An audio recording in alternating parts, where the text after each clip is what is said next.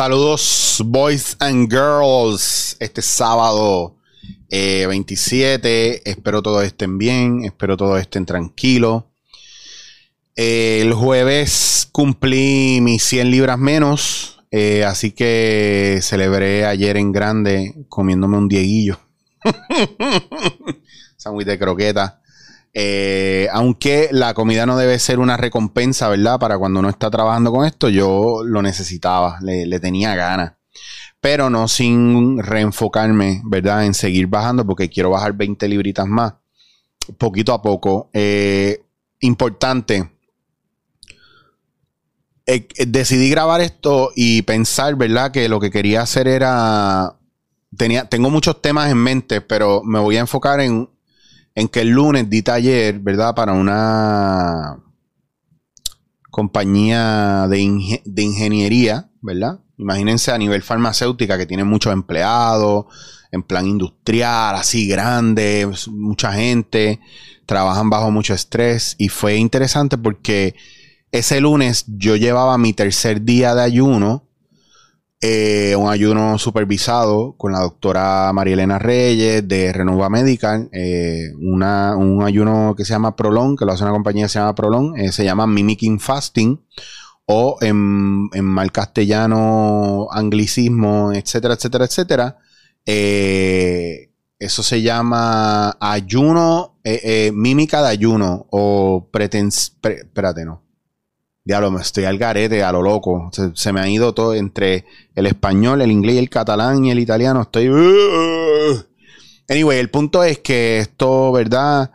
Eh, no es que yo no como nada, es que las cosas que me que vienen en esa caja para comer por día ya están predeterminadas y son sólidos o son cosas que son solubles en agua eh, por ejemplo, son barritas de proteína o, de nutrientes, eh, suplementación, ¿verdad? Vitaminas, minerales, etcétera. Eh, alguna bebida que se diluye en agua para que tú puedas tener los nutrientes que necesitas al día y para bregar con el hambre, punto.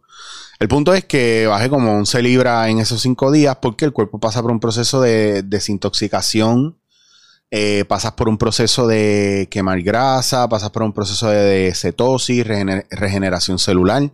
Y fue muy interesante porque la gente que lo ha hecho me ha dicho, el tercer día es el más difícil porque te quitan unas cosas que el primero y segundo día te daban y parecería que es menos, etcétera, etcétera.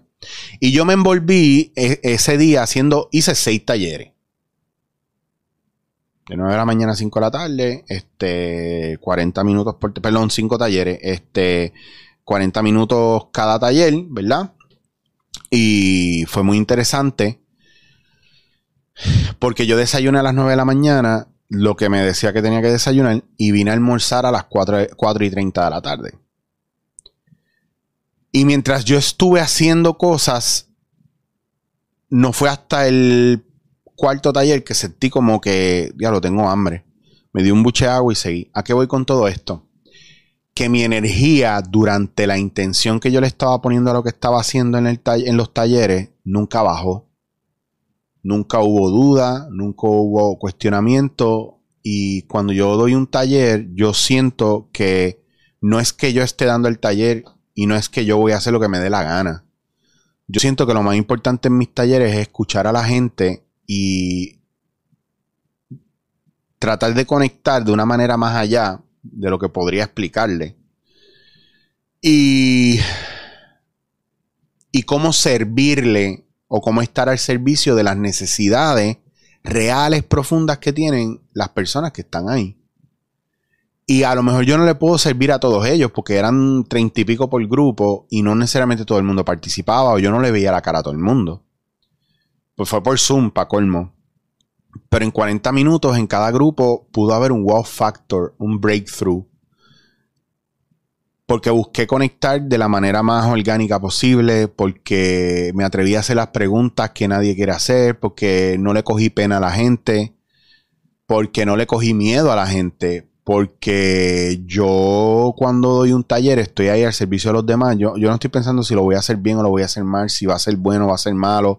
Yo estoy pensando yo no estoy pensando ni en organizar mi taller.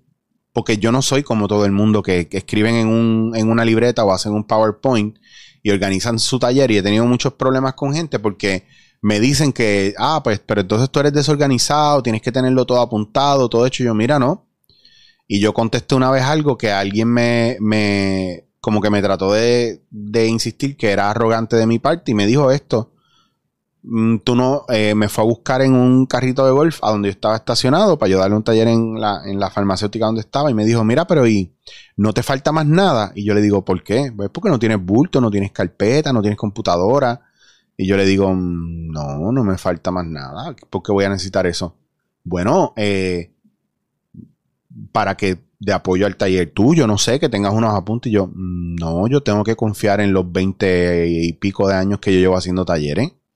Y mi modus operandi es, no es hacer cosas random o improvisar como porque no sé lo que estoy haciendo. Es, yo confío en lo que yo sé hacer y confío en lo que llevo haciendo muchos años. Y a mí me funciona llegar y recoger la energía y escuchar, read the room.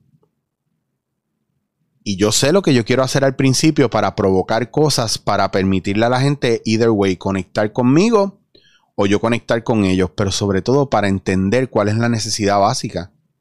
Y ahí, señores, es que está la parte intuitiva, la parte que está conectada con el universo, la parte que está conectada con la conciencia colectiva, la parte que es una conexión directa con Dios.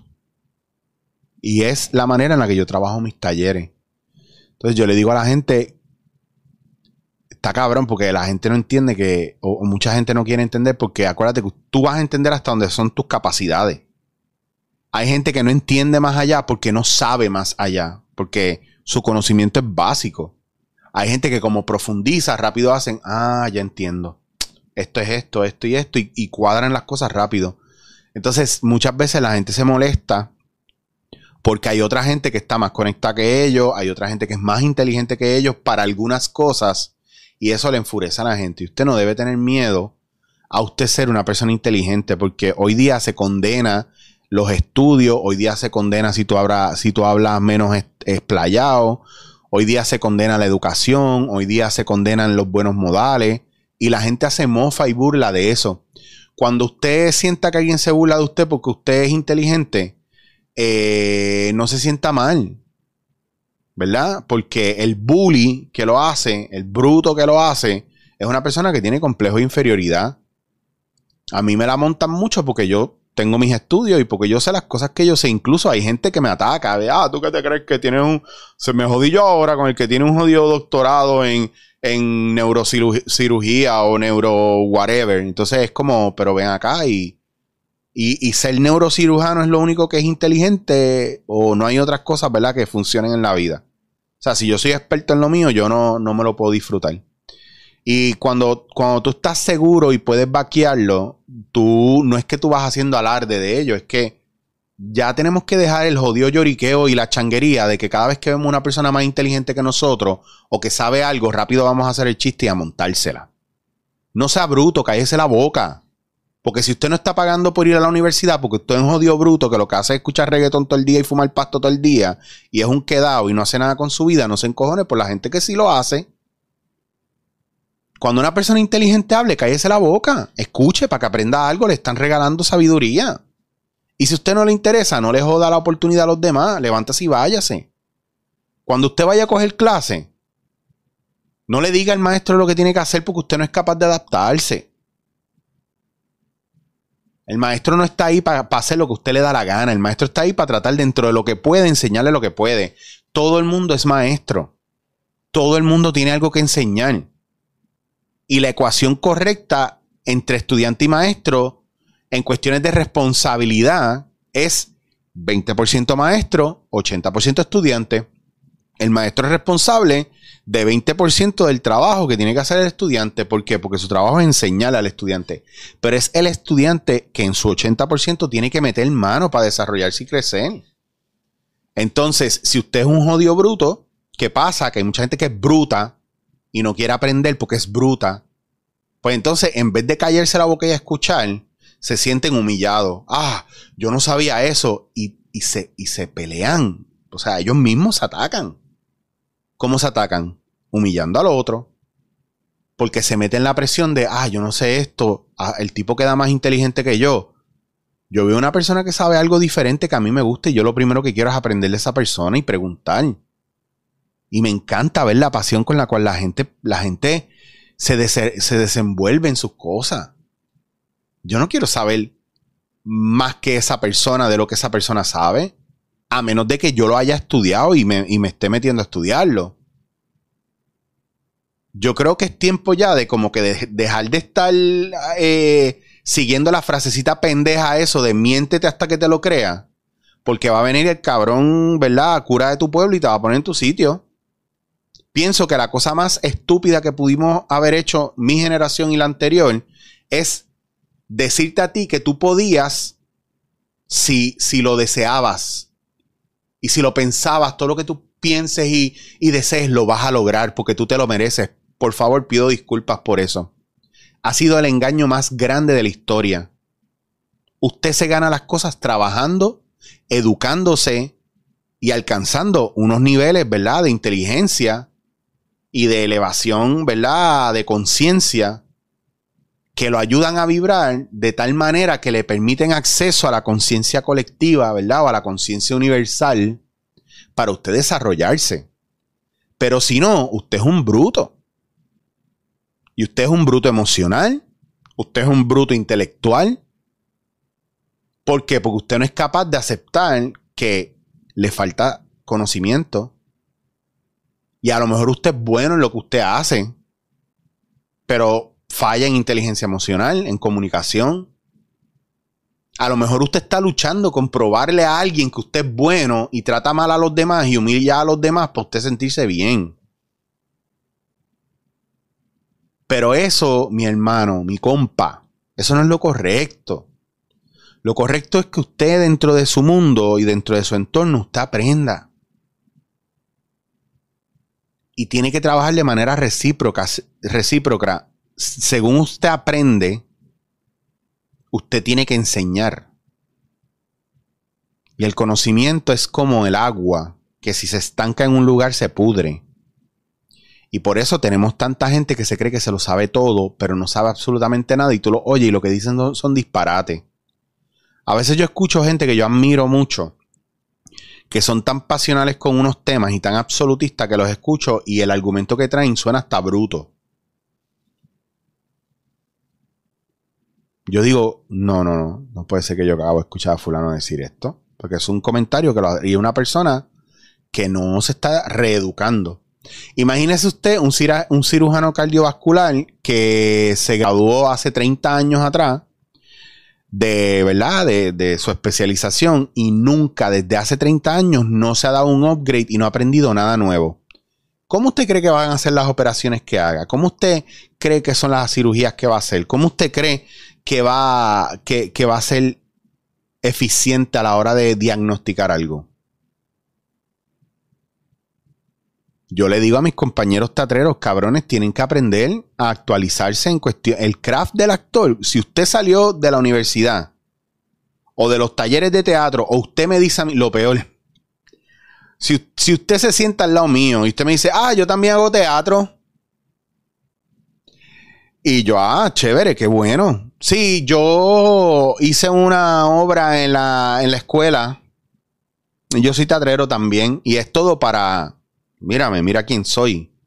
Porque usted hace eso porque usted se siente inferior y usted se siente menos. Y usted se está mintiendo hasta creerlo. Y eso está heavy. Eso es triste. Porque cuando usted se dé con, con contra el piso con la realidad, usted le va a empezar, usted va a empezar a proyectar, va a empezar a pasarle la culpa a otra gente. Y usted va a decir, ah, es que ellos no me soportan, no pueden bregar conmigo. No, cabrón, tú no puedes bregar con ellos. Entonces, esas son cosas que nosotros tenemos que tomar bien en cuenta a la hora de desarrollarnos. Esa época, e, eso que la gente nos decía, que yo pienso que es fatal. si te lo ofrecen, di que tú sabes y aprendes en el camino, que se joda, lo que importa es que lo coja. No. No, no, no, no, no, no, no haga esa mierda. Usted sabe cuánta gente yo, eh, bueno, es que si yo les cuento. Nosotros hemos hecho casting en muchos proyectos. Y viene gente que con lo que te dice, tú dices, diablo, este tipo está overqualified. Lo mandas a hacer una cosa bien sencilla y no es capaz de hacerlo.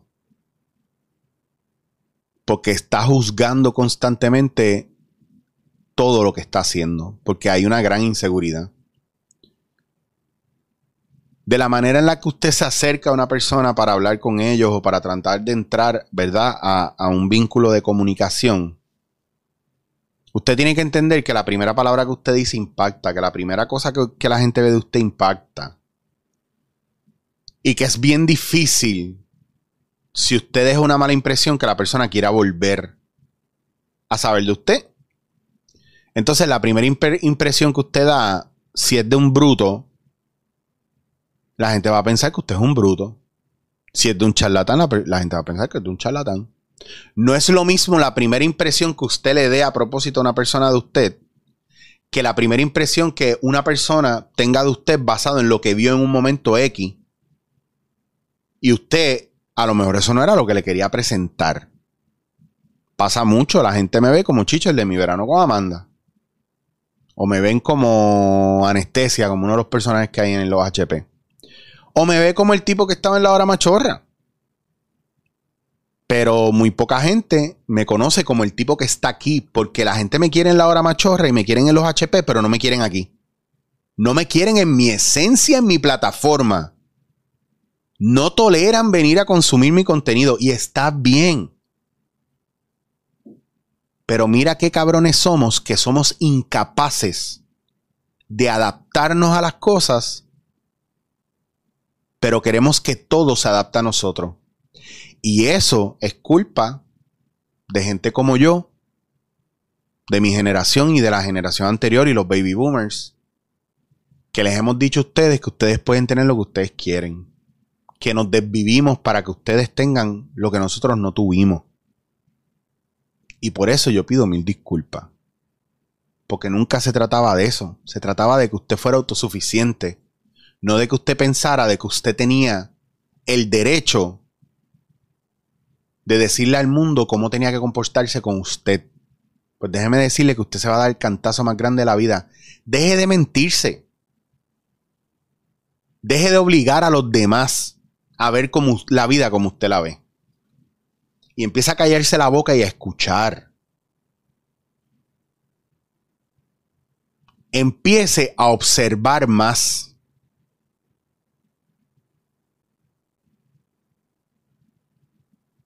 Pero deje de ser tan mierda. Por favor. Porque su brutalidad. Su brutalidad. Le trae una vibración tan baja a este mundo. Edúquese en algo. Invierta su tiempo en algo. Aprenda algo. Y cuando usted lo domine, enséñalo. Y no se sienta amedrentado por la gente inteligente. No se sienta amedrentado por la gente que es segura de sí mismo. Ah, eso es un arrogante. ¿Por qué? ¿Por qué es un arrogante? Porque sabe. Es que me molesta como me dice las cosas. ¿Y cómo te las tiene que decir? ¿Cómo es? Cuéntame, ¿por qué se nos hace tan difícil ver más allá? ¿Por qué no somos capaces de callarnos la boca y observar? Y el que está en arrogancia y en caos, mirarlo bien y ver si tiene el derecho de hacerlo o no. Que eso no lo decidimos nosotros, eso la persona lo decide para sí. Pero en vez de quejarnos, ¿por qué no observamos y estudiamos ese comportamiento? ¿De dónde viene? ¿La persona te está mintiendo? y está tratando de usar esa arrogancia para mentirte o realmente es una persona que sabe lo que hace. ¿Por qué no nos echamos para atrás a ver cómo lo hacen? Vamos a dejar que el universo se manifieste.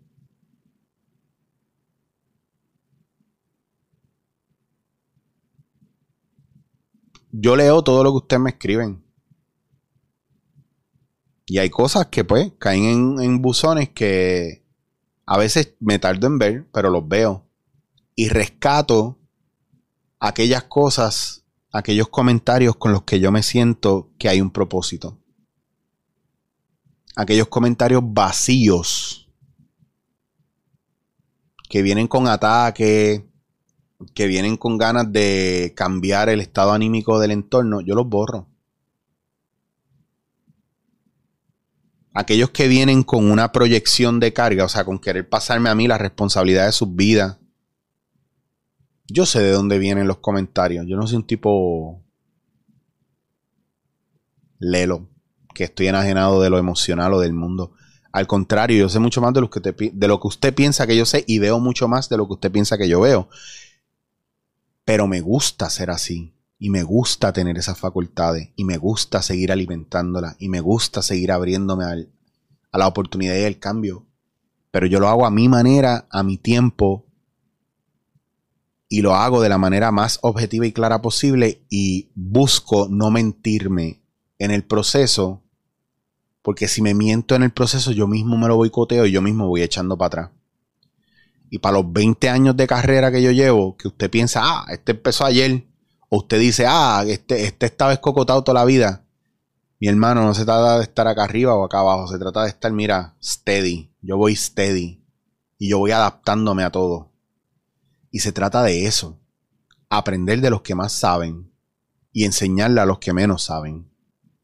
Ese es el mayor propósito que un ser humano debe asumir en su vida. Yo sirvo y permito que me sirvan. Yo enseño y me permito aprender. Si usted no es capaz de hacer eso, te está perdiendo el tiempo aquí y no es chiste.